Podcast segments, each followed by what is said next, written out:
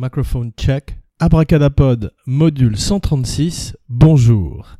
Alors, aujourd'hui dans la série classique western d'Abracadapod, le chef-d'œuvre de John Sturges de 1960, The Magnificent Seven, les sept mercenaires. Euh, John Sturges, c'est un, grand metteur en scène de western, puisque avant les sept mercenaires, il avait fait Règlement de compte à Hockey Choral.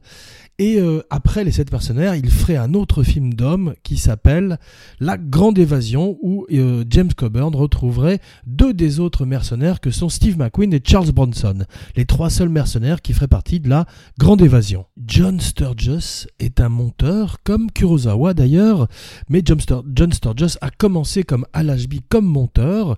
C'est pour ça que son film d'ailleurs a un très bon sens du rythme. C'est un film qui fait près de deux heures, ce qui est très long pour un western. Ça a un côté épique, mais en même temps euh, ça passe plutôt bien. Et euh, même si ça a pas mal vieilli comme tous les westerns de cette époque, ça reste un film qui est euh, un l'ancêtre un petit peu des blockbusters tels que nous les voyons aujourd'hui. C'est drôle de voir que la même année que sort Les Sept Mercenaires, sort Psycho, Psychose, donc deux grands ancêtres de blockbusters. L'un du film d'action, un petit peu, qui est Les Sept Mercenaires, et l'autre du film d'horreur, qui est Psychose, précurseur de Halloween et autres Vendredi 13. On a parlé d'Akira Kurosawa, mais effectivement notre histoire commence aujourd'hui en 1954 avec un film qui s'appelle Les Sept Samouraïs, The Seven Samurai. Et avec Toshiro Mifune, euh, Mifune commence euh, une grande association entre Kurosawa et lui, qui se poursuivrait sur plusieurs films, et euh, pose les bases justement du blockbuster et du film d'action. C'est un film qui est à la frontière entre le art house, le film artistique, et le blockbuster, et c'est pour ça que c'est très intéressant, car Kurosawa, qui est un grand monteur, est également un grand metteur en scène et utilise trois caméras et euh, des décors naturels et plein plein plein de préceptes qui deviendraient par la suite des euh, bases du film d'action comme effectivement ce qu'on appelle le cold opening qui est un début où on présente un personnage dans une aventure qui n'a aucun rapport avec l'aventure qu'il va vivre par la suite un petit peu comme 90% des James Bond, et également euh, le fait que beaucoup d'idées du film original japonais sont reprises dans le film américain de John Sturges, dans le western, notamment le fait que le jeune héros, qui s'appelle Chico dans la version américaine, est joué par Horst Buchholz, un acteur d'origine allemande, le James Dean allemand, comme on va le voir et euh, tombe amoureux d'une jeune fille locale et part avec elle dans une romance. Spoiler alerte. Alors aujourd'hui des spoilers pour un film de 1960. Abracadapod se permet quelques libertés en cette nouvelle année 2018. Bonne année mes amis, mes abracadamis, mes abracama, mes abracamarades. Je vous ai compris. Kurosawa aimait-il euh, le saké autant qu'Abracadapod? On ne le saura jamais. Mais Kurosawa aimait-il surtout le film, le remake de son propre film?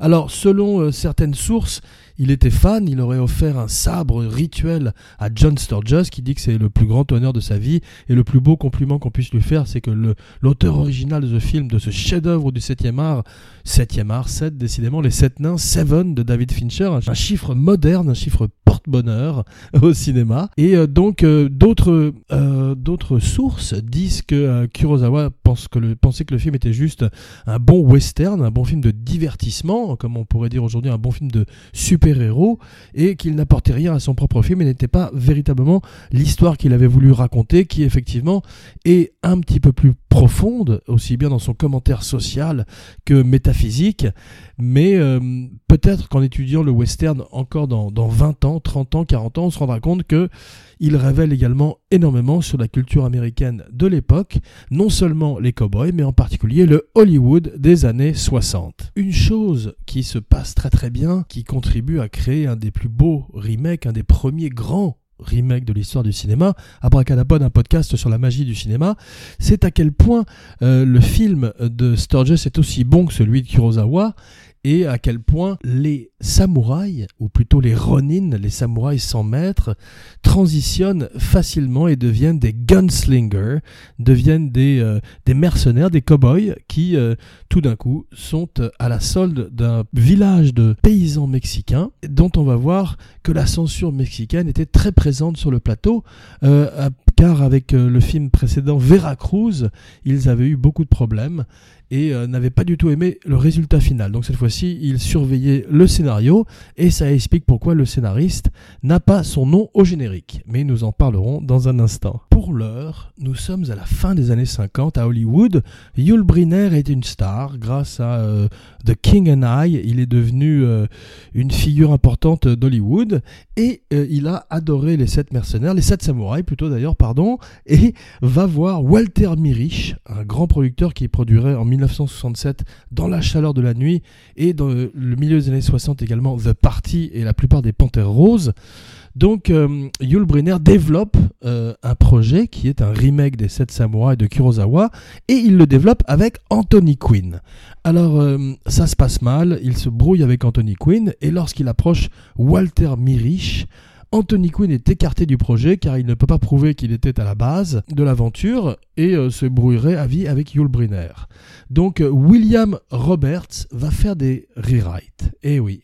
Walter Newman écrit le script original. Abracadapod euh, veut citer les auteurs car on ne les cite jamais assez. Et euh, Walter Newman est le véritable auteur du film, mais il retire son nom du générique au moment où euh, le gouvernement mexicain impose une censure sur le scénario et impose des censeurs sur le plateau.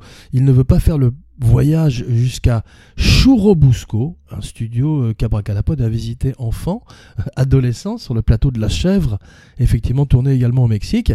Et donc Walter Newman retire son nom du générique, mais il redeviendrait par la suite ami avec euh, John Sturges puisqu'il signerait le scénario de La Grande Évasion. C'est un très grand scénariste et Abracadapod lui tire un coup de chapeau aujourd'hui. On verrait que le thème de la brouille et de la réconciliation arriverait beaucoup dans l'aventure des Sept Mercenaires, un film qui serait fait en remake, qui inspirerait d'autres remakes lui-même et pas mal de, de de sequel, jusqu'à plus récemment un pas très intéressant avec Denzel Washington où seul Vincent Donofrio et euh, tirer un petit peu leur épingle du jeu car ils jouaient euh, plus grand que nature et savaient qu'ils étaient dans un film pulp, un B-movie. Mais euh, Denzel Washington, comme souvent, se prenait trop au sérieux et Chris Pratt n'avait pas du tout le charisme d'un Steve McQueen. C'est très compliqué d'être un cowboy, de passer son cowboy à Hollywood. C'est une espèce de test. Euh, on voit que Daniel Craig, le plus grand James Bond, n'a pas réussi à être un cowboy dans Cowboy and Aliens. Bon, c'est vrai que c'est peut-être pas le matériel possible en, en, termes de western, mais il avait un chapeau un petit, un petit peu ridicule et effectivement, 70% de la création d'un cowboy crédible passe par le choix du chapeau, comme le prouve Clint Eastwood avec The Man with No Name et sa, sa trilogie du dollar avec Sergio Leone. Alors, les sept mercenaires seraient un échec euh, en Amérique, mais un triomphe en Europe et inspirerait euh, une espèce de revival et le western spaghetti. Quelques années plus tard, effectivement, le jeune Sergio Leone est euh, chez ses parents, mange des spaghettis. Le petit Sergio Leone mange des rigatoni et regarde des westerns. Ça deviendrait bien par la suite les rigatoni westerns, les, les westerns spaghetti. Comme le disaient les Monty You never expect the Spanish Inquisition. Eh bien, la censure mexicaine veille et euh, tous les Mexicains, tous les paysans mexicains du film ont des euh, vêtements absolument impeccables. Il est interdit qu'ils soient, euh, qu'on les présente à l'image de façon sale. Le scénario original est assez peu modifié, mais ils doivent modifier quand même une chose, c'est que les trois jeunes Mexicains qui partent recruter des mercenaires dans le script original sont obligés cette fois-ci d'aller chercher des armes en ville et à l'occasion de cette recherche rencontre Yul Brynner et par la suite ses amis. Yul Brynner est producteur il euh, a le génie de choisir Steve McQueen. Effectivement, un petit peu comme le ferait Tom Cruise quelques années plus tard en choisissant Brad Pitt pour Interview with a Vampire, il sait que s'il prend une co-star qui est en, en devenir et avec un charisme peut-être même supérieur au sien, il se met en danger, mais il se met également en valeur, et c'est le cas pour son rôle dans le film. Alors il le regretterait amèrement puisque McQueen passerait tout le film à essayer de le upstage, de lui voler la vedette, soit en secouant les douilles de son fusil, c'est une contrepétrie, ou alors euh, effectivement en euh, buvant de l'eau dans son chapeau, en passant une rivière avec le reste des mercenaires qui font tous les cons, car effectivement c'était euh, beaucoup de testostérone sur le plateau et chacun était en rivalité, en particulier Briner et McQueen qui finiraient par se réconcilier bien des années après. Ce sont les deux, ou en tous les cas deux des trois mercenaires qui survivent à la fin Spoiler alert, ce seraient les deux premiers à mourir dans la vie, McQueen en 80 et Briner en 85, cancer pour les deux. Mais donc, bien des années après, en fin de vie, ils se retrouveraient et Briner dirait euh, qu'il pardonnait euh, d'une certaine manière à Steve McQueen, qu'il jamais il n'était question qu'il le vire. Il, euh, comme il le dit lui-même, était en guerre contre les studios, pas contre les acteurs, que lui était une espèce de roi et McQueen le prince rebelle qui le gardait un petit peu aux aguets, sa garde levée. Et euh, McQueen était très content parce que euh, Briner aurait pu quand même le faire virer à chaque instant. Et euh, il lui doit sa carrière, comme il le dit lui-même. Il était à la télévision une star, un petit peu comme Clint Eastwood avec Rawhide. Il était une star avec Wanted, Dead or Alive. Josh Randall et son fameux fusil à canon je crois. Donc euh, Steve McQueen en avait marre, il voulait faire du cinéma bien sûr, mais il était sous contrat, un petit peu comme Pierce Brosnan avec Remington Steel, mais euh, Pierce Brosnan n'a pas fait ce que fait McQueen. McQueen euh, a une seule clause qui lui permet de sortir de son contrat, c'est s'il a un accident. Donc il prend sa voiture, il dit et c'est parti, et il s'écrase dans un mur, il se fêle plusieurs côtes, une autre contre, Petri, et après une bonne escalope à la salade, il euh, repart et euh, pendant son hiatus, pendant sa période de récupération, il tourne les 7 mercenaires avant de retourner sur Wanted Dead or Alive. Et bien que les 7 mercenaires soient un bid en Amérique, le succès énorme en Europe fait de Steve McQueen une star mondiale. Il le deviendrait encore plus grâce à John Sturges dans La Grande Évasion où il a un rôle beaucoup plus mythique. Il est tout d'un coup le Yul Brynner du film. Yul Brynner est le seul à revenir en 1966 pour le retour des 7 mercenaires. Sa carrière effectivement serait un petit peu moins glorieuse qu'elle n'aurait pu l'être et euh, il ferait des films de moins en moins intéressants euh, et mourrait assez jeune à l'âge de 65 ans. Mais sur le plateau, Eli Wallach s'amuse de la rivalité entre les deux. Il voit effectivement euh, Yul Brynner qui a à peine quelques centimètres de plus que Steve McQueen se créer une espèce de petit monticule de terre que Steve McQueen, dans lequel Steve McQueen met des coups de pied entre chaque prise pour que petit à petit Yul Brynner soit euh, plus petit que lui.